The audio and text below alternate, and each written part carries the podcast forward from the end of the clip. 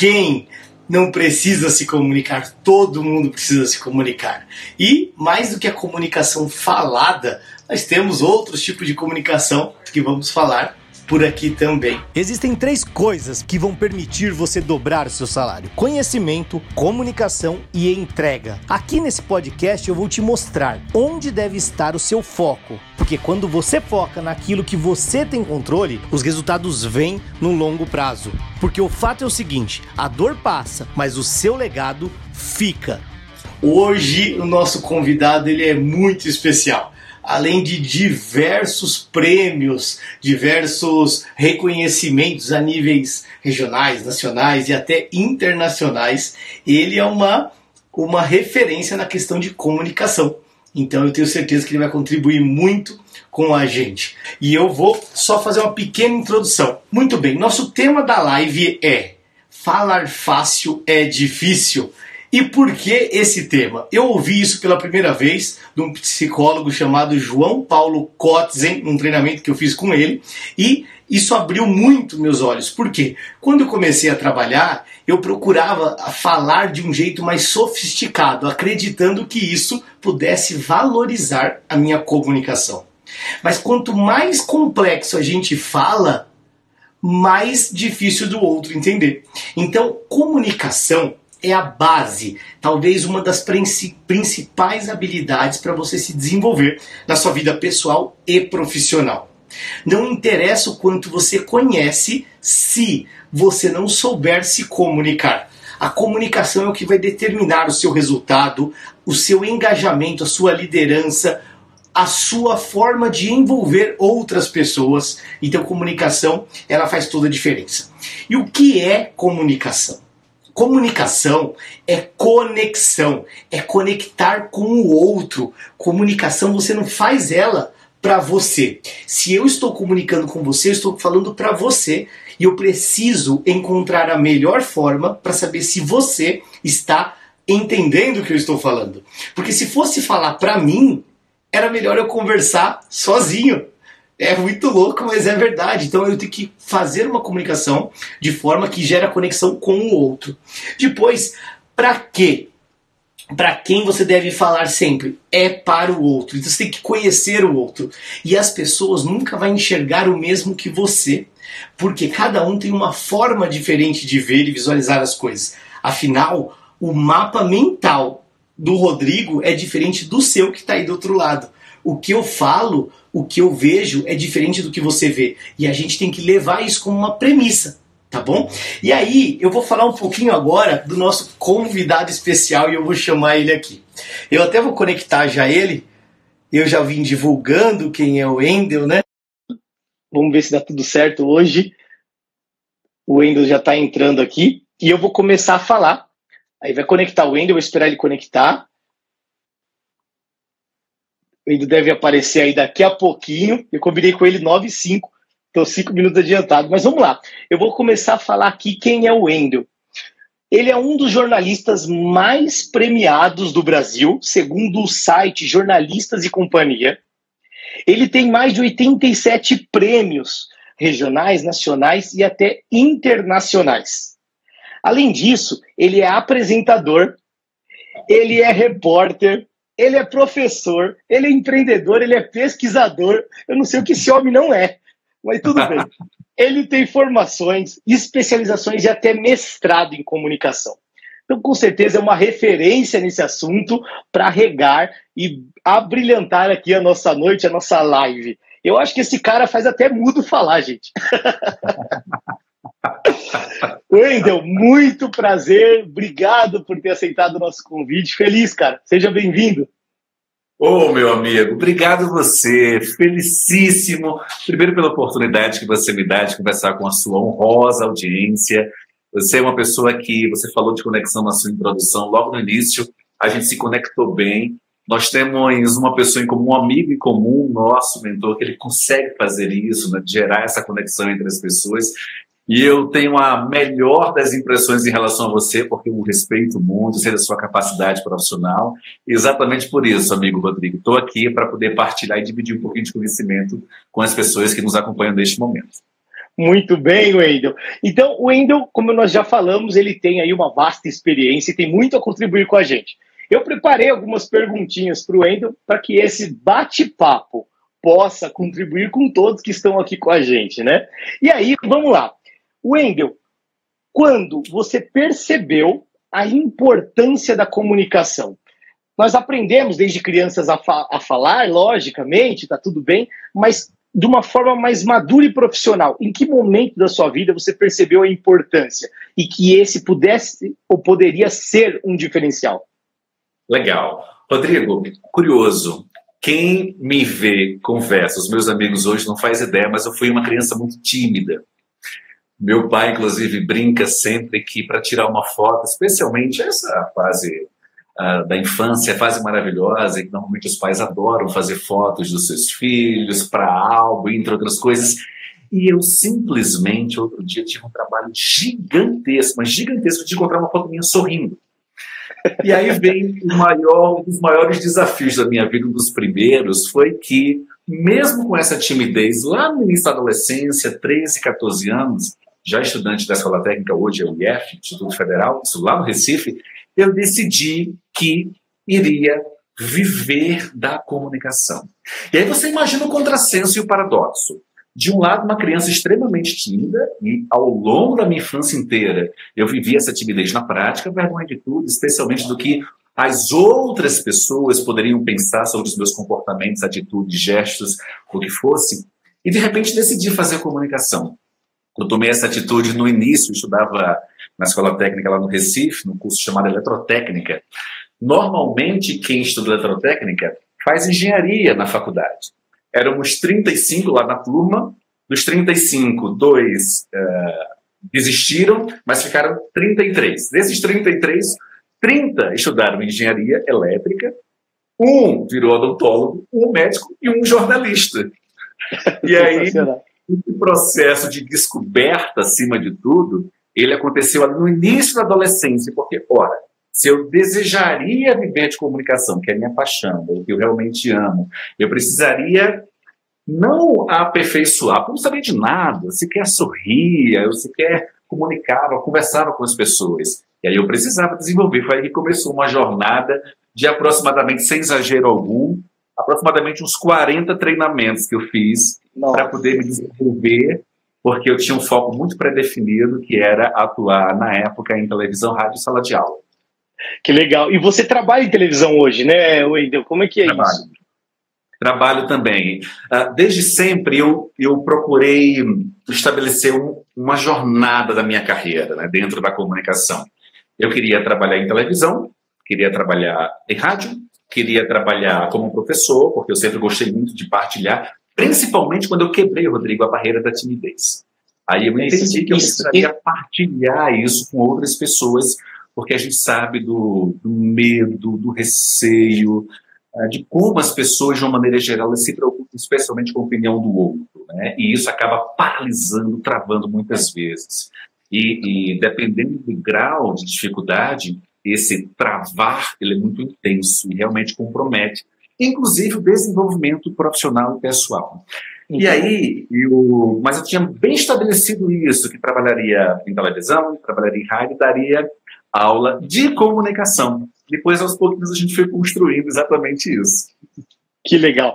Ó, muito bom você ter falado sobre a timidez e por incrível que eu falo incrível que pareça, porque hoje a gente trabalhando do jeito que eu trabalho, do jeito que você trabalha, falar que a gente é tem essa essência tímida parece ser piada, né?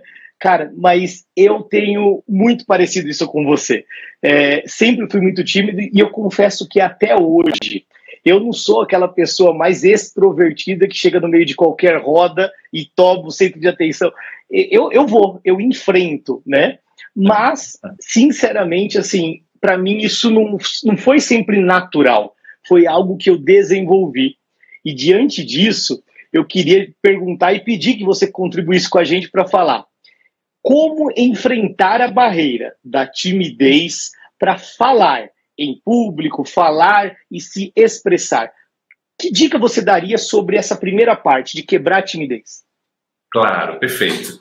todos nós, com maior ou menor intensidade, conforme você bem disse, somos e preservamos um pouquinho a timidez. Principalmente porque, até as pessoas mais desenvoltas, tá? Porque a gente, no fundo, quer acertar. No fundo, a gente quer ser reconhecido, reconhecida. A gente quer ser admirado, admirada, quer se transformar numa referência. E eu sempre gosto de partilhar, Rodrigo, os ensinamentos que deram muito certo para mim. Né? Ótimo. É, há, uma, há uma literatura muito vasta nesse sentido, mas eu vou aqui partilhar com a nossa audiência três, três características que certamente podem ajudar agora, neste momento, as pessoas que são tímidas. Legal. A primeira delas, a percepção de que você que nos acompanha aqui não nasceu tímido. Você, ao longo. Não, não tinha uma frase escrita na sua testa. Rodrigo ou Wendel são tímidos. Agora, ao longo da sua jornada, certamente aconteceram uma série de circunstâncias que permitiram que você aumentasse e, e, às vezes, alguns graus muito intensos, a sua timidez. Essa é a primeira percepção. A gente entende isso, Rodrigo. A gente acaba percebendo que o outro, mais desenvolto, mais falante, mais expansivo, ele não é tão diferente da gente. Porque mesmo este, ao nascer, também não teve uma placa lá, é expansivo. Isso não existe, tá? Então essa é a primeira coisa. A segunda, que eu sempre sugiro, a gente só consegue combater a timidez quando a gente desenvolve mentalmente a capacidade de que nós podemos. Muito bom. Então eu dizia, eu dizia, você me perguntou, Rodrigo, exatamente para sugerir dar orientações para as pessoas perderem a timidez. A primeira é de fato elas entenderem e compreenderem que elas não nasceram com uma faixa eu sou tímido ou você é tímido. Né? Perfeito. Claro que ao longo da vida, na infância, aconteceram algumas circunstâncias que aumentaram, fortaleceram essa timidez. Tá? Perfeito. A segunda coisa que eu fiz lá no início para iniciar um diálogo, Rodrigo, eu sempre perguntava a hora. Eu, muito tímido, muito fechado, eu chegava lá e dizia: Olha, que horas são? Às vezes eu tirava o relógio assim, sabe? Eu tirava que horas são? Criava e aí a pessoa, ah, são. Criava uma cena. Aí a pessoa, ah, agora são 10 da manhã. Eu digo, ah, obrigado. E aí eu esperava que ela retribuísse a pergunta, Rodrigo. Às vezes ela retribuía, mas às vezes não retribuía. Eu digo, meu Deus, não, como é que pode? Não dá. Mas normalmente eu diria que 60%, 70% isso acontecia de fato. E a terceira característica que eu fiz muito, especialmente no início, foi a experimentar. Você tem que tentar. Você, quando tem uma barreira, uma dificuldade, um bloqueio, você só vai superar se você ficar experimentando, estiver experimentando. Então eu fiz muito isso, não é? Porque são coisas muito simples, diárias, do nosso dia a dia que permitem, acima de tudo, que você possa ir elevando um pouquinho esse grau de timidez. Maravilha, o Wendel. Isso é muito legal que você falou, né? E, e o criar a situação do, do que horas são ela é fantástico, né? Porque tem algumas coisas que a gente usa. Nossa, tá, tá muito sol. Nossa, tá muito frio. Que chuva. de qualquer Desse forma, jeito. De qualquer forma, eu acho que o grande lance é pôr o pé na água, né? Eu acho que se, não, não tem profissional, em qualquer profissão que seja, que ao se comunicar bem vai se dar mal. Ele aumenta muito a sua chance. Porque quando você se comunica bem, você tem a oportunidade de transmitir o que você sabe.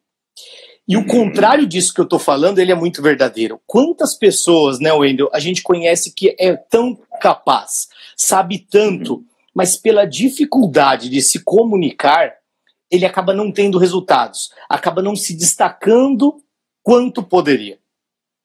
Sem dúvida alguma. Rodrigo, isso é tão verdadeiro o que você diz. Antes, no passado recente, inclusive, nós tínhamos algumas atividades que exigiam uma capacidade de se expressar superior às outras. A jornalista era uma delas, advogada era uma delas, professor era uma delas. Mas de uma década para cá, a literatura nos ajuda nisso. Todas as atividades, sem exceção, elas exigem como pré-requisito que o profissional ele consiga se expressar por uma razão muito simples. Ora, se ele não disser o que deve ser dito, ele, no mínimo, criará uma situação embaraçosa, porque não vai conseguir transmitir a informação necessária. E isso não vai gerar as conexões, especialmente no mundo corporativo, que você bem sabe. Vamos pegar um exemplo de uma atividade. É, eu tenho, inclusive, na, na, minha empresa, um menino que é ótimo, ele brinca muito, é, Vinícius, é, mas ele, Vinícius é TI. E Vinícius, ele. Tecnologia da informação era uma atividade que, no passado recente, não exigia muito que você tivesse uma desenvoltura mas hoje, aí a gente brinca muito. Hoje é o seguinte, veja, se acontece um problema no computador, quando a gente chama o profissional para que ele possa ir lá e ajustar, às vezes é um detalhe ou outro, ele necessariamente precisa explicar o que aconteceu para que, olha que coisa simples, básica, Rodrigo, para que, na eventualidade do mesmo problema se repetir, ele não precisa ser chamado. Incrível. São esses profissionais que, quando conseguem transmitir de maneira muito clara e muito objetiva, são esses que são percebidos no ambiente corporativo como capazes de liderar equipes. Muito bom. Não há dúvida em relação a isso. Muito bom. E, e Wendel, é, nossa audiência, a gente fala para pessoas que querem se tornar disputado no mercado, quer ter um salário maior, e ter orgulho profissional naquilo que faz. Essa é a nossa proposta. E eu, na minha trajetória, na minha jornada, quantas vezes eu vejo pessoas que nem têm tanta competência técnica em determinadas posições, mas se sobressai pela habilidade de comunicação. E há aqueles que falam que, cara, é porque só porque se, se comunica, porque fala bem, está se dando bem. Pois é, só que se você não fala bem, não se comunica, ninguém te entende, logo, qual é o valor do seu conhecimento? Eu volto a dizer, nenhum. O seu conhecimento Sim. ele perde o valor se você não tem esse transporte. Eu costumo dizer que a comunicação é um transporte. É um transporte Sim. que vai levar uma ideia a um remetente, a alguém que precisa receber aquela mensagem, né? E aí, dúvida, se... seguindo com o nosso bate-papo, eu queria te perguntar: o que a comunicação sendo desenvolvida num nível mais avançado, num nível mais profissional, trouxe e proporcionou para a sua vida? Ah, uma transformação total, Rodrigo. E aí eu preciso fazer um mergulho, um mergulho no curtíssimo espaço de tempo para partilhar com você a minha infância de uma criança extremamente tímida, o início da adolescência, aquelas circunstâncias em que a gente lutava e eu perguntava a hora para diminuir um pouquinho a vergonha e a timidez. E aí a busca pela excelência propriamente dita, quando eu entro dentro do ambiente, quando eu chego no ambiente universitário e vou definindo já por onde eu iria trilhar, eu percebi que a excelência, exatamente isso que você ponderou, ela poderia me tornar diferente. Me tornar diferente. E quando eu compreendi isso, eu com a pena que na época, uh, e nem faz tanto tempo assim, tá, ô, Rodrigo, para não passar para a audiência que nós somos tios e avós aqui, né? Mas na época não tinha facilidade de comunicação. Por exemplo, se tivesse um cara como você, eu estaria lá seguindo certamente naquela época. Mas não havia. Era literatura era tradicional, era livro, não eram artigos, eram entrevistas específicas e cursos. E aí eu entendi, logo no princípio, duas coisas que foram essenciais para mim. Primeiro, que aliás é uma crítica que eu faço com muita recorrência, eu precisaria criar o meu próprio estilo. Não dá, Rodrigo, para que a gente desenvolva um processo de comunicação sem autenticidade. Boa. Ora, é, é autenticidade, muito, muito importante. Isso é a autenticidade que vai garantir a verdade no que a gente disser. No que a gente disser, inclusive, quando nós não falarmos absolutamente nada. Porque quando eu estou em silêncio, quando eu não verbalizo, eu comunico de maneira muito intensa. Então, como? Rodrigo, eu vou copiar o estilo de A, de B, fazer o movimento. Tá? Isso não funciona. Nós não somos robôs. Então, a primeira, a primeira, o primeiro aspecto que eu compreendi era que eu precisaria ser autêntico. E ao ser autêntico, claro, incorporar ferramentas, habilidades, técnicas ao meu estilo. Mas alguns, algumas dessas ferramentas não combinam comigo, então não vou precisar forçar a barra, senão é uma expressãozinha muito nossa hoje, fica fake. Não é legal, não é bacana.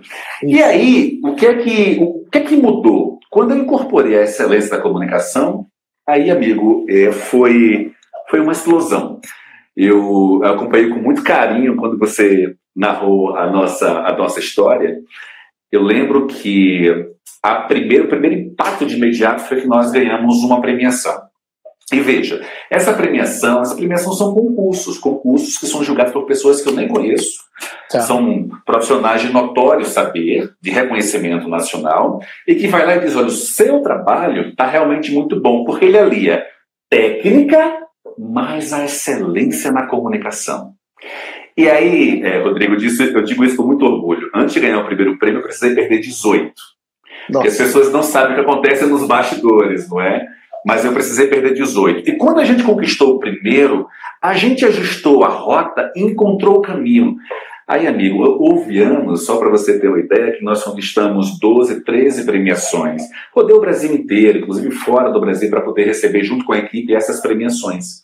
Então é muito importante que a gente consiga, acima de tudo, entender que a comunicação se transforma quando a gente tem excelência na comunicação. Isso é incrível, incrível. Parabéns, né, Wendel? Eu acho que você conseguiu Obrigado. tantas coisas, mas com certeza nada é por acaso. E, e é nítido, é notório a, a, o seu orgulho em dizer, em narrar isso. E, e eu, eu tenho falado, eu tenho me concentrado muito, Wendel, em falar sobre o orgulho daquilo que a gente faz. E hoje, no canal do Telegram, eu até comentei com o pessoal que me segue lá no Telegram, inclusive quem não está seguindo a gente no Telegram, o Wendel vai falar também aqui as redes sociais dele daqui a pouquinho. É, lá no Telegram a gente, a gente coloca uma comunicação que vai além dessa que a gente divide aqui. E hoje eu falei sobre isso. Eu acredito que a gente tem muito mais orgulho no que a gente faz quando existe um esforço verdadeiro da nossa parte. Quando você conquistou tudo isso, você teve que enfrentar a barreira de ter que perguntar um, uma, um horário, guardando o relógio no bolso para criar uma situação. É, pode parecer simples hoje, mas aquilo naquele momento não era simples e muito menos confortável. Sem dúvida alguma. Eu, eu sempre pontuo, Rodrigo, é, e eu sei que você tem pensa muito semelhante também. Nós precisamos crescer dói.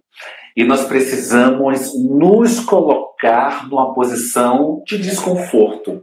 Perfeito. Ah, Wender, você está sugerindo aqui que a gente fique desconfortável? Se você sim. busca o crescimento, o desenvolvimento, sim. É isso que nós estamos comentando. Porque é muito cômodo, Rodrigo, a gente fazer o que a gente sempre fez, o que a gente sempre faz. Quando a gente quer subir de nível, você precisa acompanhar, por exemplo, as pessoas que aqui estão nos acompanhando, a nossa audiência. Precisa acompanhar as suas lives, precisa acompanhar os seus conteúdos, precisa, precisa se permitir aprender. São essas pessoas, são essas que serão percebidas como diferentes. Exato. E diferentes não apenas pela capacidade técnica, mas acima de tudo pelo desejo de buscar ainda mais conhecimento. Então, eu concordo plenamente com você. Nós precisamos efetivamente, e Zig Ziglar ele pontua muito isso, acabei de ler o livro Além do Topo, ele pontua, olha, crescer dói, mas essa dor, ela naturalmente vai passar e o crescimento vai permanecer. Então, isso é muito importante para as pessoas que estão nos acompanhando aqui. Isso é muito legal. E na live de 15 dias atrás, eu comentei sobre uma empresa que estava fazendo um trabalho de consultoria e o CEO dessa empresa, ele falou, ele tem empresas no mundo inteiro, né? E ele disse: abrace a mudança. E eu acho que não existe uma força maior do que essa no momento que a gente vive. E eu vou conectar isso com aquilo que você falou um pouquinho atrás, que você falou assim: não dá para querer se espelhar e robotizar, porque não somos robôs, Sim. querendo copiar a forma do Wendel falar. Se eu tentar falar igual o Wendel, naturalmente, com certeza vou, vou, vai ser fake, porque eu não sou robô, Sim. eu não vou conseguir reproduzir e vai perder a autenticidade, a naturalidade. E eu costumo dizer que hoje os robôs eles estão tomando lugares de quem age igual robô. Quem, a, quem age igual ser humano nunca vai perder o lugar, porque Ninguém é melhor que um ser humano quando o ser humano está sendo humano. Muito louco isso, não é, Rodrigo? As pessoas elas, elas tentam robotizar quando, na verdade, o não robotizar é o que as diferencia dos robôs. É, é Olha que reflexão importante essa que você faz. É muito interessante. E aí, eu queria te perguntar: muitas vezes, para a gente fazer uma comunicação em alto nível, como essa que você desenvolve, e daqui a pouco a gente vai falar também sobre seus projetos e toda a contribuição que você tem a nível nacional e daqui a pouco vai ser nível mundo, né? Nós sabemos disso. E quais são? Porque às vezes a gente não sabe tudo que tem que fazer para ser o melhor em se comunicar. Mas Perfeito. pelo menos ao saber o que não fazer, e eu chamo isso dos hábitos mortais da fala. Quais seriam. Os principais erros que você observa quando as pessoas vai se, vão se comunicar? Então, cita os principais para gente. Aquilo que não deve Perfeito. ser feito. Sim, eu chamo inclusive de pecados mortais. Pecados, né? pecados mortais da comunicação. É, Rodrigo, existe, existe uma, uma quantidade gigantesca, existem vários pecados, mas eu vou pontuar aqui três deles que certamente, se as pessoas que nos acompanham deixarem de fazer, elas vão conseguir avançar e evoluir na comunicação. Ótimo. Primeiro deles, Vamos deixar essa mania horrível de tentar rebuscar o nosso discurso.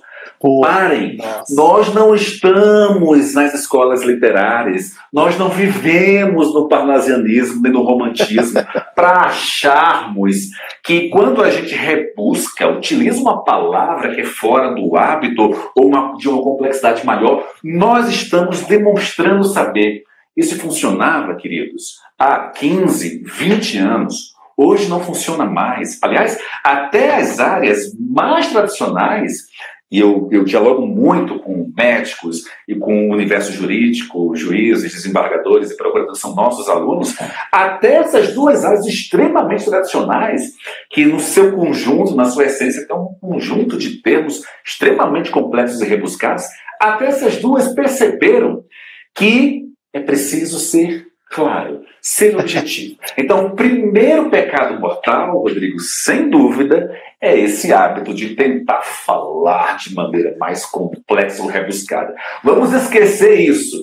Isso não existe, tá? Para a gente não correr o risco de simplesmente não se fazer entender. Pecado número dois. Todas as vezes que a gente vai discutir sobre comunicação e falar sobre comunicação, a gente acaba esquecendo de uma habilidade que é fundamental e acaba sendo um pecado porque as pessoas não têm o hábito de ouvir. As pessoas precisam aprender a falar menos e ouvir muito mais. Quem fala demais o tempo todo acaba transmitindo, mesmo não sendo, mas transmitindo uma percepção, uma impressão de arrogância, uma de prepotência. E, e não é isso. Permita-se ouvir. Permita-se. E aí, ouvir, quando eu digo isso, é exercitar efetivamente a escutativa. É você estar tá ouvindo o outro, Rodrigo, mas não tá com o celular. Ah, tô te ouvindo. Aí fica no celular. Tô te ouvindo, tô te ouvindo. Ah, tô te ouvindo. Aí você está no e-mail. Não, isso não é ouvir. Tá? Então, esse é o segundo pecado. Falar demais. E o terceiro, entenda que quando você abre mão, e é um pecado, terceiro, quando você abre mão dessa característica que eu vou dizer agora, você comete um erro gigantesco, que é a emoção. Eu explico. Eu cheguei hoje de viagem, e aí, na hora que eu estava aqui em casa, aí o meu filho tem uma menina de 8 anos e um menininho de 5. Aí ele fez, papai, vamos brincar aqui com as bolinhas da aquela piscininha de bolinha, não é que você coloca e tal. Aí eu fiz, filho, eu vou já já eu vou só terminar uma coisinha. Aí ele vira para mim, veja bem, ele vira para mim e faz: Vamos, papai. E faz um biquinho assim: Vamos, papai. Por quê? Porque ele sabe que isso me convence. O que é isso? Isso é emoção, Rodrigo. É emoção. Eu olho para ele, é claro que eu vou. É claro que eu vou. É agora. Eu digo, deixa isso para lá e vamos brincar da bolinha, jogar bolinha um do outro. Então veja, Terceiro pecado, as pessoas abriram mão da emoção. Nós, quando crianças, agimos de maneira com emoção, com emotividade, mas com o decorrer da vida a gente esquece. Então, sem dúvida alguma, esse seria o, o terceiro pecado que a gente não pode abrir mão para garantir uma comunicação de excelência. Cara, é, Wendel, assim, Para quem está nos ouvindo, eu conheço o Wendel faz pouco tempo, mas parece que já faz 200 anos aí. É... A nossa conexão é muito boa, Rodrigo. Desde é... sempre, desde sempre, cara. Massa, massa. E é só o início, viu, amigo? É só é o só... início, viu? É só o começo. E, cara, isso que você falou aqui, recapitulando, ele falou de três coisas que a gente não deve cometer, e talvez são as principais, né? Falar difícil. Olha o nome dessa live. Falar fácil é difícil. Perfeito. Porque o difícil realmente é falar fácil. Eu falei, abri aqui e dei créditos à pessoa que eu, eu ouvi dizendo isso pela primeira vez, que foi um psicólogo, João Paulo Kotzen, que falou isso num treinamento que eu tive a oportunidade de participar. E eu peguei emprestado essa frase, falar fácil é difícil, porque quando a gente é imaturo, né, Wendel, como bem você colocou, a gente quer impressionar com palavras difíceis. Nós queremos impressionar com palavras difíceis, quando na verdade isso não faz sentido. Isso não faz sentido porque você está falando difícil e tem coisas que nem você. Se a pessoa te perguntar, por exemplo, a, é, a, isso é ser prolixo, né? E até a palavra Sim. prolixo é algo difícil. Então, na verdade, é, aconteceu comigo um negócio essa semana. Eu fui lá, eu fiz uma consultoria numa empresa e o, o rapaz o, era o supervisor de uma área, ele tinha que fazer um planejamento estratégico para, para atender as metas dele. Algo simples. Sim. E no campo que tinha ali, quando o prazo de conclusão, eu falei assim: não é a frequência. Ah, eu vou realizar aquela atividade quinzenalmente, semestralmente. Você deve falar quando você vai começar a fazer. Esse abençoado, ele foi lá e escreveu assim: perene. Perene. Eu, com a minha delicadeza, falei: puta que eu pariu, que porra é essa? Sensacional. Pô, por que perene, cara? Da onde tirou esse negócio, cara? E aí tinha umas três, quatro pessoas, ninguém sabia que porra era perene. e a porra... Sensacional, perfeito. E o negócio do perene era o quê? É fazer continuamente, mas não é isso. Sempre. Poxa, é uma data. E de verdade, a gente tem uma tendência, quando o assunto é mais sério, e aí eu vou, eu vou pular para o terceiro pecado que você falou, que você falou da Sim. emoção, porque a gente acredita que ser frio passa um profissionalismo maior. Então, se eu falo difícil, sou frio, eu estou passando um profissionalismo, mas não é. É o contrário, porque isso é o robô. E lembra daquela nossa fala que o robô é quem está tomando lugar de quem age igual ao robô? Então eu só acho que a gente tem que ser mais simples, mais direto e mais tranquilo para se conectar melhor e não para querer impressionar com uma fala difícil. E aí, eu também queria comentar do que você falou do, do, da escutativa. Cara, eu tenho uma experiência com esse negócio que eu aprendi com uma psicanalista chamada Viviane Siqueira. E eu confesso que ela foi. Ah, tem gente rindo aqui do Perene porque tá ligada do que eu tô falando, né? muito, muito bem. É, é, essa da escutativa, por que, que a gente tem dois ouvidos e uma boca? Hashtag fica a dica. Talvez porque. Pô, fica a dica. É, ouvir mais do que falar. Mas essa psicanalista, Viviane Siqueira, uma querida também, ela ensinou uma coisa, porque eu confesso que eu era bastante ansioso e às vezes na ânsia de querer falar, às vezes acaba não ouvindo, e também é um exercício. E ela falou para mim assim, Rodrigo, quando alguém está falando alguma coisa e eu sei que às vezes você quer falar para contribuir também. Você pega a água, gente, quem está aqui ligado, quem está quem tá comigo, manda coração para nós aí que a gente gosta. coraçãozinho, vamos lá. Manda coraçãozinho. A dica é a seguinte: quando alguém está falando e você quer falar e não está conseguindo se conter, coloca um pouquinho de água na boca e segura. Não engole. Por quê? Sensacional. Porque se você falar, você vai cuspir.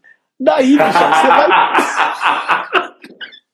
Quero não ficar calado. Cara, e eu vou te dizer que isso me ajudou. Porque, assim, às vezes eu, tô, eu faço live com outras pessoas, como você aqui, e às vezes você tá falando, na hora você já quer falar outra coisa, porém, cara, tem que esperar terminar, bicho. Porque senão você perde o seu raciocínio, você não consegue concluir. E isso é um exercício de comunicação que eu acho assim surreal. Porque a gente acha que. E aí eu queria lembrar e destacar uma coisa que você falou aqui também, que eu não quero deixar perder, que quando você falou que comunicação, ela vai muito além da falada. Nos nossos treinamentos, em tudo, a gente sempre costuma dizer que assim, existe um estudo, talvez provavelmente você conheça, da Universidade de Califórnia, que ela fez um, um experimento e observou que a oratória, a linguagem verbal, ela corresponde a apenas 7% da efetividade, porque as expressões faciais, ela supera. E depois, na, em segundo item, vem a entonação de voz. Uhum. Inclusive, eu vi uns vídeos seu falando sobre isso, né? Por exemplo, quem roubou o dinheiro? Não, é, assim, eu não disse que você roubou o dinheiro. Eu não disse que você roubou o dinheiro. Eu não disse que você roubou o dinheiro. Quer dizer, ao mudar a entonação ou a ênfase na palavra, com a mesma frase muda o sentido, logo, não tem a ver só com falar. O corpo fala, né, Wendel? A roupa que você Eu costumo dizer fala. que ele grita, viu, Rodrigo? Ele, ele grita. grita. Então, é hoje, é hoje eu estava, hoje eu estava em, em Campo Grande e eu estava numa numa reunião. É, é muito comum isso, então, mas não é para fazer, galera, tá? Acompanhe aqui. Como o corpo fala. Nesse levantamento, eu, inclusive, eu tenho um. Tem esse livro aqui que eu gosto bastante, é uma coletânea de análise de discurso, uh, que ele pontua, ele traz esse estudo que você fez a referência, de tudo que nós dissermos aqui. Não por acaso, quando eu estou falando aqui com você, o tempo todo eu estou gesticulando, enfatizando, pontuando. Porque a minha mensagem, a nossa mensagem, ela vai ser assimilada, assimilada retida por 55% das pessoas que estarão impressionadas ou consolidadas com a nossa comunicação não verbal. De uma maneira mais clara ainda, ou seja, se eu estivesse com você o tempo todo, Rodrigo, falando e desta maneira, imóvel e apenas o mesmo ritmo vocal, apenas 7% iriam assimilar e reter. Se eu faço Rodrigo tá massa, Rodrigo legal, Rodrigo tá show. Se eu faço essa variação, essa entonação que gera uma interpretação, a gente alavanca ainda mais. 35% em média. E aí, quando a gente utiliza e fortalece as atitudes, a postura, o olhar, aí isso solidifica a mensagem ainda mais. E aí, voltando, hoje a gente estava numa mesa, e na hora que a gente estava lá na mesa, estávamos debatendo, eu vivo enfrentando essas situações. E aí a gente estava debatendo uma circunstância no aeroporto, e aí a pessoa que estava com a gente, éramos três, e tinha uma mulher, eh, uma amiga querida, depois eu falei para ela, ela relaxou, não vou naturalmente dizer, mas tinha uma amiga que ela estava muito impaciente com o que o nosso amigo estava dizendo. Então, ela não estava falando ela estava gritando. Ela, ela tocava assim em mim, ela tocava em mim e fazia. Ah, Aí eu digo, caramba, não, assim não, não é. Eu fazia assim, não. E o amigo empolgado lá falando, eu tinha acabado de conhecer, o amigo empolgado falando, eu digo, não, não dá, não pode. Então, nesses casos que eu brinco que o corpo grita. Então, a gente precisa, tudo isso é um conjunto efetivamente. E como, como que você veste representativo, Rodrigo?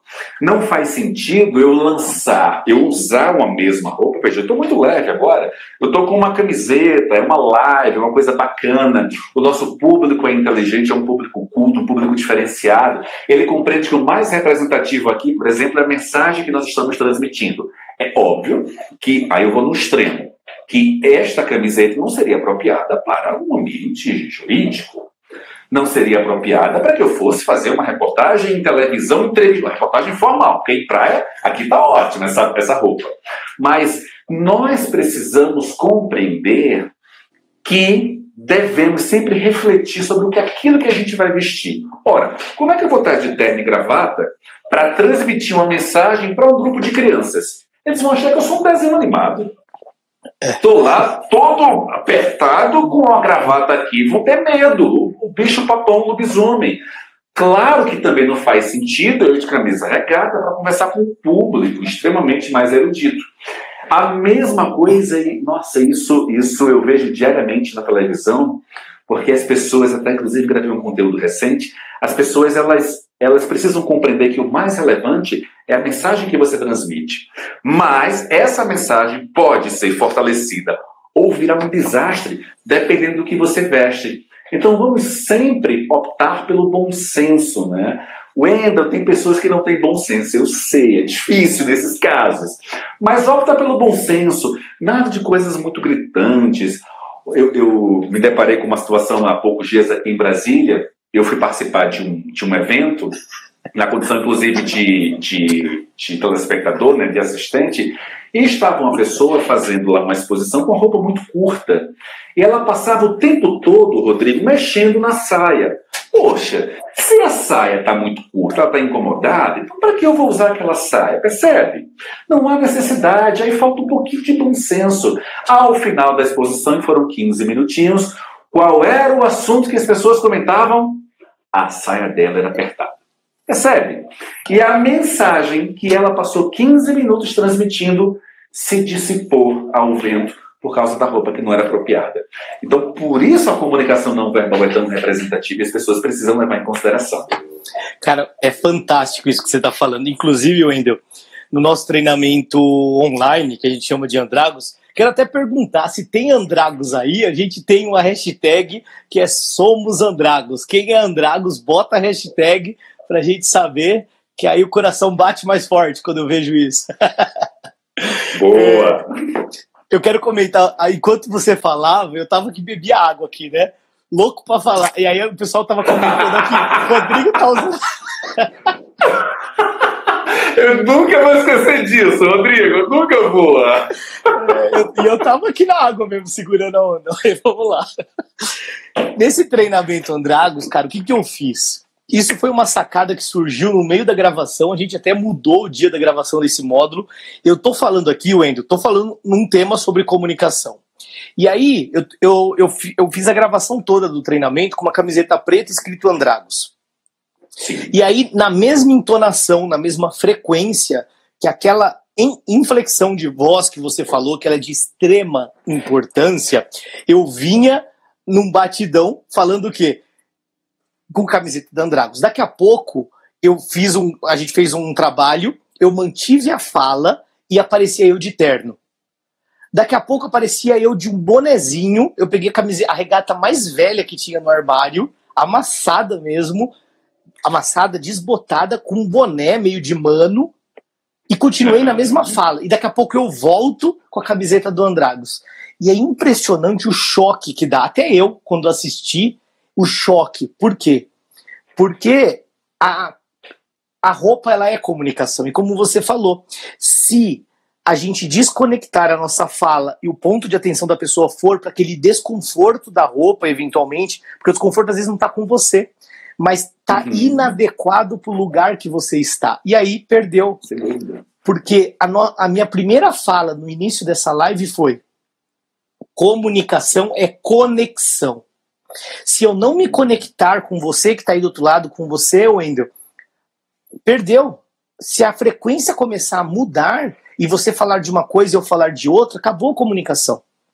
Porque se fosse para eu entender, para fazer sentido só para mim a minha fala, era melhor que eu falasse sozinho, né? Sim, sem dúvida alguma. Isso é doido.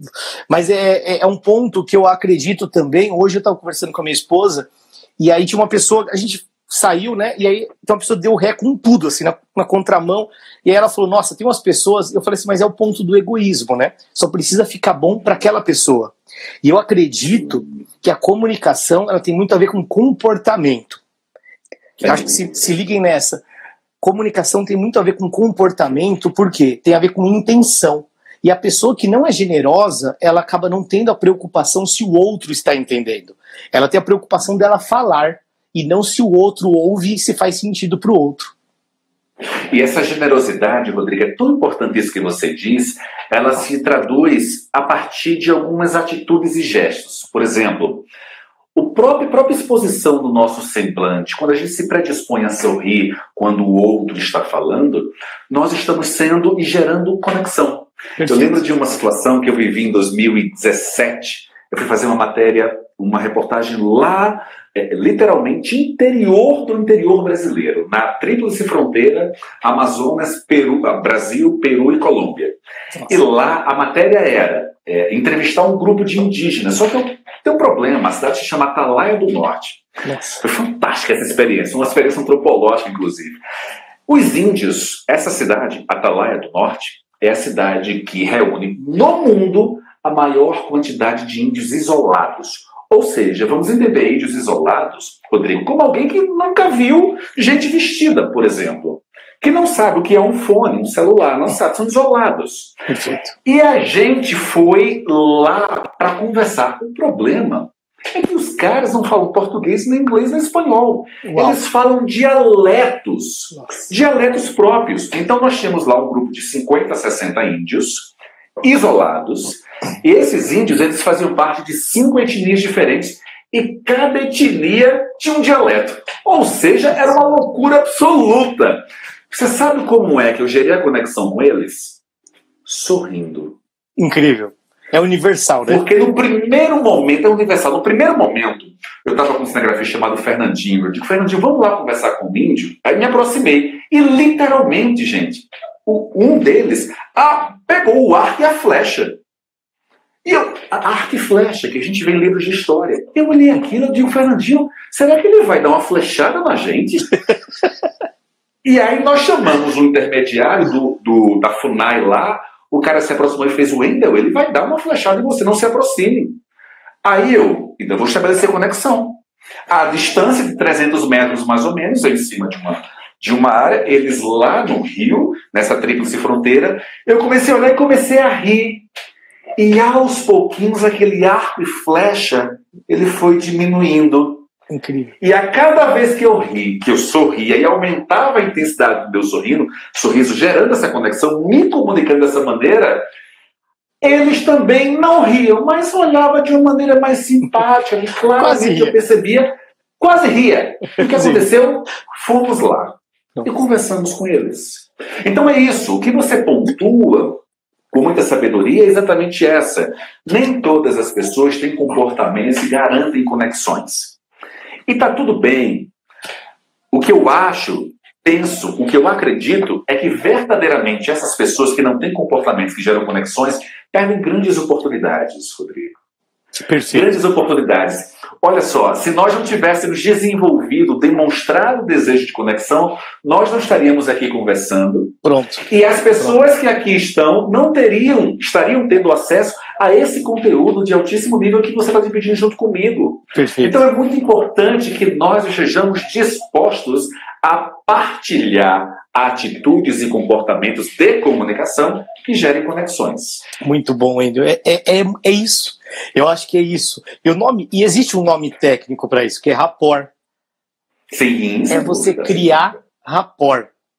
Né? Então, quer dizer, se você começa a se preparar, e, e você falou das pessoas que estão aqui, que já são diferenciadas, e eu queria exaltar mais uma vez isso, porque é fato. Quantas pessoas nesse momento tá assistindo qualquer coisa e, e tá tudo bem, tá tudo bem, mas está assistindo de repente uma novela, assistindo talvez algum besterol e tá tudo bem. Tá tudo bem, tá tudo certo, cada um tem exatamente o que merece. E colhe aquilo que planta. Então, essas pessoas que estão aqui com a gente, buscando um conhecimento, e, e Wendel, você sabe que esse conhecimento é de extremo valor, de extrema utilidade e prático. É, é, é, é, conteúdo que você dá nos seus treinamentos, que eu dou nos meus treinamentos e nas minhas palestras. Porque existe uma intenção verdadeira de contribuição. Só que feliz e sorte, sorte não, porque eu não gosto da palavra sorte, mas bom para aqueles, bom preparo para aqueles que estão aqui e se permite a isso. Claro, eu acho e o mais importante e representativo, Rodrigo, é que tudo que aqui está sendo partilhado as pessoas, nós não precisaremos de uma situação perfeita e ideal para colocar em prática. Imagina, coloque em prática imediatamente. Imediatamente. Você pode colocar em prática já. já. Isso, é, isso é valor, não é? Isso é geração certamente de valor, porque garante e certamente concordo plenamente com você. Quem está aqui busca a excelência, já são completamente diferenciados. E, naturalmente, quem se comporta dessa maneira, se dedicando ao conhecimento, aprendendo, disposto a ouvir e a evoluir, certamente colherá o que está plantando agora. Não tenho dúvida disso. Muito bom. Cara, sensacional. Eu tenho mais duas perguntinhas para te fazer. Na verdade, Fique à vontade, meu amigo. Mais horas e horas falando, mas daqui a pouco o Instagram corta a gente, então vamos lá. É, quais são as principais, as principais habilidades, dicas que você pode dar para uma comunicação persuasiva?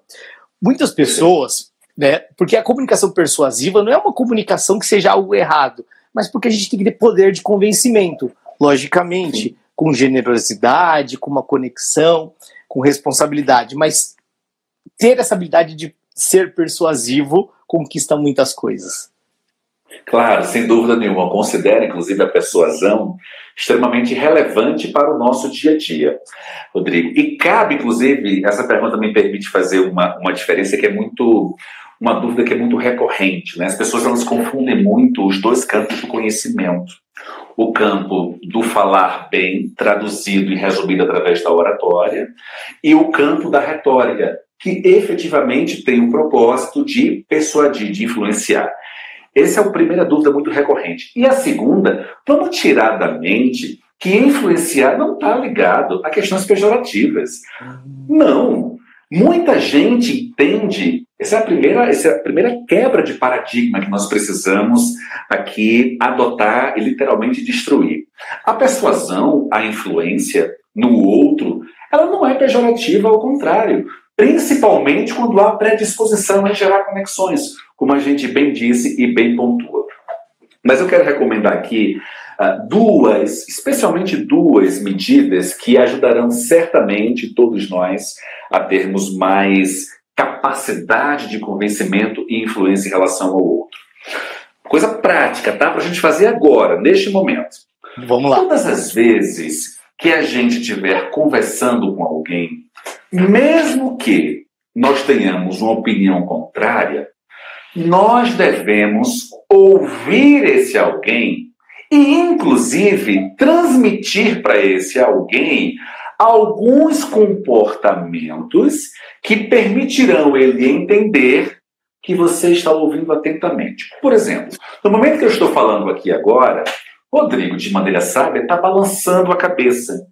Quando a gente balança a cabeça, a gente percebe no outro que o outro está efetivamente nos ouvindo. Ou seja, quando o Rodrigo faz isso, ele me aproxima ainda mais. Para depois, se eventualmente ele discordar, apresentar essa discordância. Quando a gente primeiro reconhece com gestos como esse, eu até brinco, nada da síndrome de lagartixa também. Na vez ficar assim o tempo todo concordando, né? Não é isso não que a gente está falando.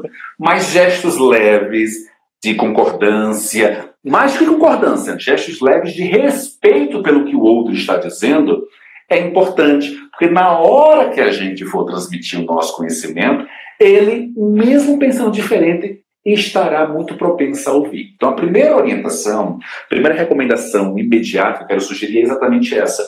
Quando a outra pessoa estiver falando, mesmo que você não concorde, esteja reproduzindo para ela algumas atitudes que demonstrem respeito. O balançar a cabeça é apenas uma delas. Jamais. Ah, ah meu Deus, e tal, porque aí você vai estar gritando com o corpo, como foi o exemplo que eu dei do aeroporto. Jamais. A segunda recomendação que eu sugiro é que você sempre, para convencer alguém, você formule ao menos dois argumentos sólidos. Wendel, como são esses argumentos sólidos? Veja, dentro do campo do conhecimento, se nós estivéssemos, Rodrigo estivesse me dizendo, me perguntasse agora, Wendel, como é que você me convence sobre a importância da comunicação? Eu vou com dois argumentos lógicos. Rodrigo, primeiro, você só vai crescer se você tiver uma boa comunicação e entenda o crescimento pessoal e profissional. Esse é o meu primeiro argumento, tá? E aí fica comigo. O segundo argumento, pode observar, esse é o meu argumento para Rodrigo. Todas as pessoas bem-sucedidas são excepcionais comunicadores. Então eu apresento argumentos, sintetizando de maneira muito objetiva. Como é que eu convenço o outro? Mais que convencer, como é que eu adoto uma comunicação persuasiva? Quando eu permito ouvi-lo com respeito para depois apresentar a minha opinião e também quando eu ponho à mesa, coloco sobre a mesa argumentos efetivamente sólidos. E solidez não é aquele argumento, ah, comunicação é importante porque é bacaninha. Não, isso não é argumento sólido. Comunicação é importante porque garantirá, acima de tudo, o crescimento pessoal e profissional e também porque as pessoas mais bem-sucedidas são sempre excelentes comunicadores. Tem 30, 40 argumentos, mas apenas para citar esses dois, certamente ajuda, Rodrigo, bastante no desenvolvimento de uma comunicação para influenciar. Lembrando, influenciar sempre para o bem. Muito bom, incrível, incrível, Wendel. Porque tanta gente quer ser persuasiva, quer convencer e eu só quero falar um oi aqui, um salve pro Léo Facchini, que é lá do nosso grupo, tá aqui. Ei, grande Léo, grande Léo, bom demais. Bom, é um craque. Craque, vamos lá. Geiser também tá na área, boa noite. Bom, bom, isso que você falou para mim é incrível. Eu ouvi, eu gosto de citar as pessoas que falam coisas que mudam minha vida, porque às vezes são coisas simples. Como exemplo, falar fácil é difícil. Como exemplo, colocar água na boca para conseguir ouvir. E agora eu vou citar o Pablo Marçal. Eu vi ontem. Ele fez uma live junto com com Leandro Aguiari e ele falou uma coisa que conecta com o que você acabou de dizer. E vai conectar com aquilo que eu também falei de generosidade. Quando Sim. a gente quer se comunicar de uma forma persuasiva, que gere resultado, que seja efetiva, a gente tem que ser generoso. E essa generosidade, essa generosidade tem muito a ver com aquilo que você falou. Enquanto você estava falando, eu estava confirmando isso tudo, e isso tem a ver com honrar e respeitar você. E o que, que o Pablo Marçal falou nessa live que me chamou muita atenção? Ele falou assim: dê presentes. E o presente não é um bem material, mas uma coisa simples e pequena, como um gesto de concordância, um sorriso. Sim. Quando eu comecei, talvez pelo meu nível de tensão, quando eu comecei a fazer as coisas aqui na internet, eu era muito sério. Porque profissionalmente falando, eu tenho uma postura mais dura e esse é meu estilo. Não é que é pitbull nem nada, mas é meu jeito.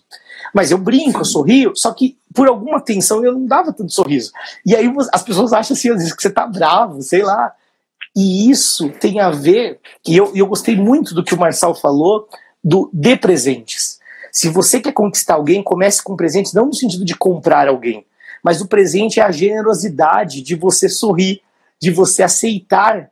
Porque quando eu estou falando assim, não é que eu, eu, eu, necessariamente não discordo de nada e não tenho opinião sobre o que você está falando, mas eu estou aceitando, eu estou recebendo. E isso é incrível. É um... As pessoas que se comportam desta maneira, Rodrigo, pode atentar são as pessoas que geram mais conexões e, por consequência, vivem mais na abundância. Eu sou, eu, eu acredito muito, eu falo isso para minha mulher. É, eu acredito muito no processo de abundância, não é? Muito. Eu, em todos os aspectos, onde eu olho, onde eu observo, a, a escassez ela é estratégica, é importante Sim. em alguns momentos, Sim. mas você estabelecer a sua rotina de vida a partir da percepção do conceito da abundância você passa a enxergar as coisas de maneira muito diferente. Eu vou dar um exemplo muito prático. Lá pelas tantas, quando nós conquistamos a nossa premiação de número 30, 32, são 87, eu decidi dar aula no ambiente acadêmico, não é, na graduação. E os meus alunos, eles, eles diziam muito, poxa, professor, me ensina a ganhar prêmio, me ensina a ganhar prêmio, me ensina a ganhar prêmio. E eu montei um grupo de trabalho, eu chamava de Dream Team, em que grupo de estudantes de sexto, sétimo, oitavo período, eu dizia, ah, é, é, é para ganhar, então vamos fazer exatamente o passo a passo do processo, porque eu sei o caminho, e eles começaram a ganhar. E eu lembro que um professor na época, que não convém, uh, mas ele disse assim, Wendel, como é que você vai ensinar os seus alunos a ganharem prêmio? Porque se você fizer isso, eles vão concorrer com você. Eu lembro que eu olhei para ele, não é? Eu olhei para ele, eu digo, meu caro, eu não enxergo o mundo, eu respeito demais, mas eu não enxergo o mundo dessa maneira. Eu enxergo o mundo abundante. E vou dar um exemplo prático. Em dezembro agora de 2000 2019, nós recebemos pelo SBT e pelo Repórter Especial, Repórter Especial é uma, uma empresa nossa e o SBT aqui em Brasília, uma premiação. E quem também recebeu a premiação? Um ex-aluno e hoje profissional, que lá na época ganhou e nós recebemos juntos, nós subimos juntos no palco. Olha que coisa fantástica, olha que coisa extraordinária. E para me deixar ainda mais emocionado, danado, chamado Jean, ainda fez um discurso me homenageando. Eu, eu sou pisciano, fiz aniversário recente, sensível, manteiga derretida, pai, que eleva ainda mais o nível de sensibilidade. Eu fiquei todo emocionado. Mas na hora, eu ainda não tinha dito isso, mas na hora eu lembrei desse amigo, desse colega. A gente não pode encarar a vida assim. Quando a gente encara a vida dessa maneira, com mesquinhez, com pequenez, normalmente os resultados seguem a mesma proporção. E isso é fundamental na comunicação. Quando a gente tem uma comunicação em que a gente se propõe, se preocupa e deseja efetivamente gerar conexões, inevitavelmente as conexões se voltam para a gente. Incrível. Isso que você falou é fantástico. Por quê? Eu não sei o que aconteceu nas últimas três semanas, eu tenho me relacionado muito com as pessoas aqui nas redes sociais, algumas pessoas que eu conversei nos últimos dias e semanas, eu vejo que estão por aqui. E, e, é, e, é, muito curioso, porque assim, esse gostar de gente, isso que nem nosso mentor diz, né? O se importar. Isso é tão interessante. E nas últimas três semanas eu tenho ouvido tanto falar sobre, nossa, mas a concorrência está muito pesada, a concorrência está forte demais. E esse exemplo que você sintetizou tão bem, tão bem, é incrível porque uma vez eu ouvi falar, o Érico Rocha falando uma coisa. Imagine que a concorrência é o oceano. E todos nós, competidores, a Dani está falando aqui, Daniele, que a gente conversou esses dias, e, e, é isso, né? Eu me importo, eu quero de fato contribuir. Então, a concorrência é o oceano. E todos nós, competidores que oferecemos algo para o mercado, somos os barcos. Então, quando a concorrência aumenta, o oceano sobe e todos os barcos sobem juntos. É óbvio, é natural que conforme sobe a maré, existem barcos que não estão preparados suficientemente para suportar um movimento tão alto e eventualmente esses barcos se desmancham.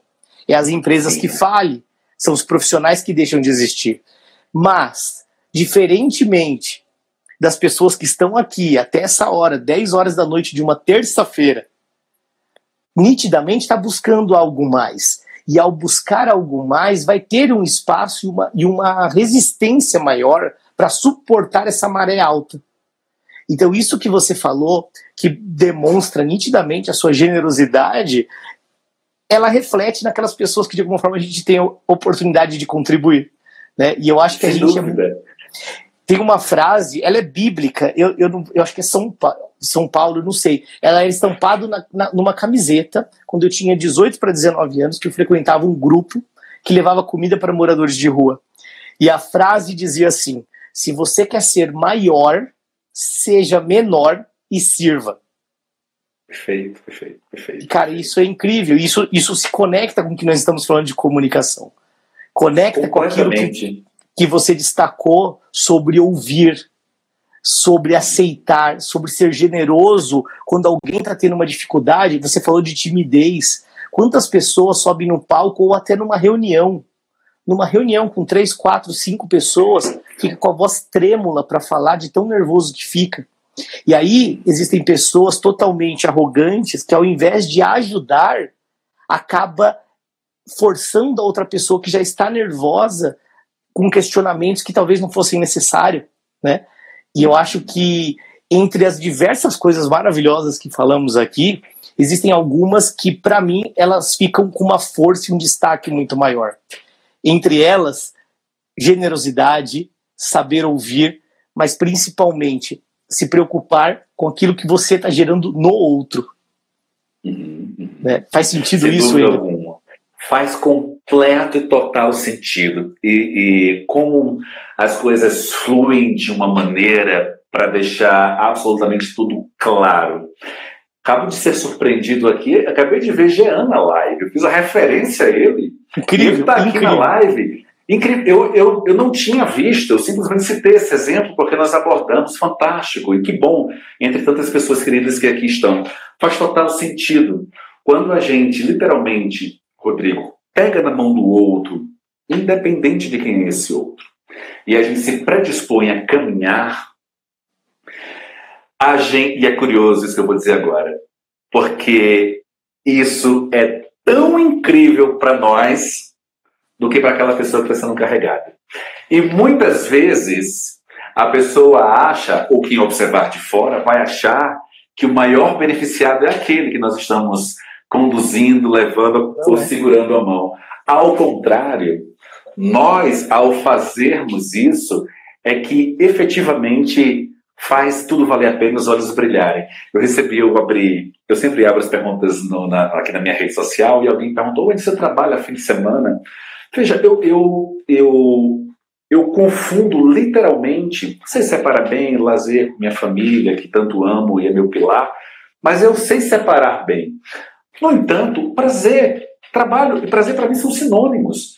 Então, veja, respondendo, eu falei, claro que eu trabalho no fim de semana, né? porque aquilo para mim é um exercício de prazer. Quando eu pego um livro e vou ler, quando eu estou gravando um conteúdo, quando eu estou me preparando para uma exposição, isso me dá para ver. Isso não é martírio para mim. E eu tenho certeza que para você também. Então veja, é, é isso que faz os nossos olhos brilharem. É isso que faz a gente passar tanto tempo de maneira empolgada, intensa, emotiva, partilhando o que a gente acredita. Isso é eu fantástico. não tenho dúvida de todas as pessoas que aqui estão, Rodrigo, eu não tenho dúvida. Elas sabem que a gente ama o que a gente faz, cara. É muito isso. Porque a gente é demonstra isso em cada palavra dita, em cada gesto expressado, em cada resposta dada, ou cada reflexão gerada. Então é, é isso que faz as coisas valerem a pena. Eu sou um cara muito cristão, e eu tenho muita fé. E eu, eu não tenho dúvida que nós entramos né, no mesmo grupo, né, para nós sermos mentorados por Vitor, na mesma época. Eu entrei uma semana antes hum. de você. E, e já geramos uma conexão tão bacana, tão legal. Eu acredito que quando a gente se predispõe a ser generoso, não para forçar uma situação, porque nós efetivamente somos, quando nós estamos dispostos a colaborar e contribuir com o outro, não para que alguém possa ver, porque realmente a gente deseja e faz com prazer. Não é pelo outro, né? cara. Tudo flui, tudo flui. É o se importar, é como diz o próprio Vitor. Muito é. bom. Muito bom.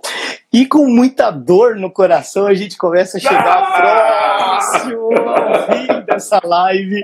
Cara, é, eu, eu costumo dizer que a live que eu estou fazendo sempre é a melhor, né? Porque a gente vai evoluindo, a gente vai melhorando. E já teve live no meio do caminho que eu saí, putz, não foi tão boa. Mas essa live, quem me conhece sabe, eu não jogo confete à toa. Mas, Wendel, assim, eu estou muito feliz. Eu não tenho dúvida que essa tem sido a melhor live que eu fiz até hoje, né? Mas de conteúdo na veia, numa intensidade brutal. E eu fico muito feliz, mas feliz também por estar servindo num nível tão bom, igual nós estamos conseguindo entregar.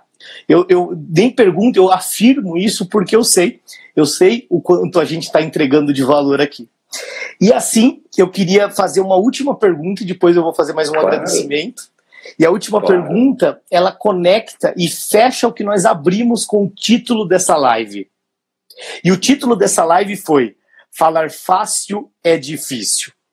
E se é tão difícil falar fácil, ser generoso e se conectar com o outro, qual é a dica, Wendel, com toda a sua experiência, habilidade que você tem, para as pessoas conseguir simplificar a sua comunicação para ser mais efetivo naquilo que ela fala?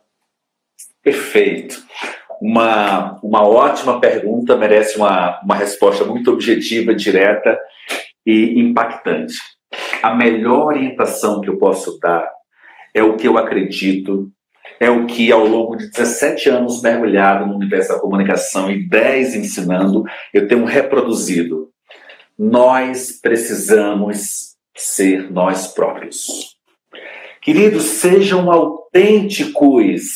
Não aceitem que alguém tente robotizá-los. A melhor comunicação está aí, dentro de você, do seu jeito, da sua maneira. O que você precisa é lapidar essa construção, é você incorporar técnicas, ferramentas que façam sentido para você. Mas a melhor maneira, sem dúvida alguma, se falar fácil é difícil, a melhor maneira para conseguir uma comunicação fácil é sendo você próprio. Okay. Quando nós conseguirmos sermos nós próprios, nós não teremos mais vergonha, não teremos mais timidez, as mãos não vão ficar mais trêmula, a gente não vai deixar de dormir na noite anterior quando for gravar um vídeo, quando for conceder uma entrevista ou simplesmente falar em público. Sejamos autênticos. E para as pessoas que eventualmente estão habituadas a criticar, para as pessoas que estão eventualmente habituadas em apontar, para as pessoas que eventualmente são habituadas em colocar defeitos, para todas elas, gente tem uma recomendação. Eu quero falar isso para as pessoas que aqui estão. Na vida, há algumas pessoas, elas efetivamente nasceram para comprar pipoca, refrigerante e ficar na arquibancada. Eu tenho certeza que as pessoas que aqui estão não querem ficar na arquibancada. Elas querem ficar no campo, meu amigo. Eu tenho certeza disso, ainda. Tenho certeza. E e, e assim, eu tava, comentei aqui agora há pouco que eu estava esperando o reloginho, porque ele marca os últimos dois, três minutos, né? Dessa vez não apareceu, mas vamos lá. O que eu quero finalizar, Wendel, é isso. Eu acho que assim, a gente conseguiu entregar algo de muito bacana. Quero agradecer imensamente aqui a sua disponibilidade, toda a sua contribuição. E que essa seja uma das primeiras, mas de muitas que a gente possa fazer. Sem dúvida, sem dúvida. Quero reforçar também a minha disposição naquilo que você precisar, conte comigo, eu estou sempre à disposição. E para todos que nos ouve, que continua aqui nos seguindo, quero te pedir que deixe as suas redes sociais aqui para gente, como as pessoas possam te encontrar. E aí, assim, a gente segue o resto da semana. Então, por favor, Wendel. Claro, com o maior prazer. Mais uma vez, Rodrigo, meu agradecimento, meu muito obrigado pelo convite. Fiquei muito honrado, muito feliz. Quero dizer que você pode contar comigo de verdade. Esse é o início de uma, de uma conexão muito bacana, muito transparente, sincera, e são essas conexões que efetivamente tendem a perdurar. Quero agradecer a generosidade dos comentários das pessoas que aqui estão e renovar a minha disposição e reafirmar para fechar. A comunicação ela transforma, ela transformou a minha vida e pode transformar a vida de qualquer pessoa.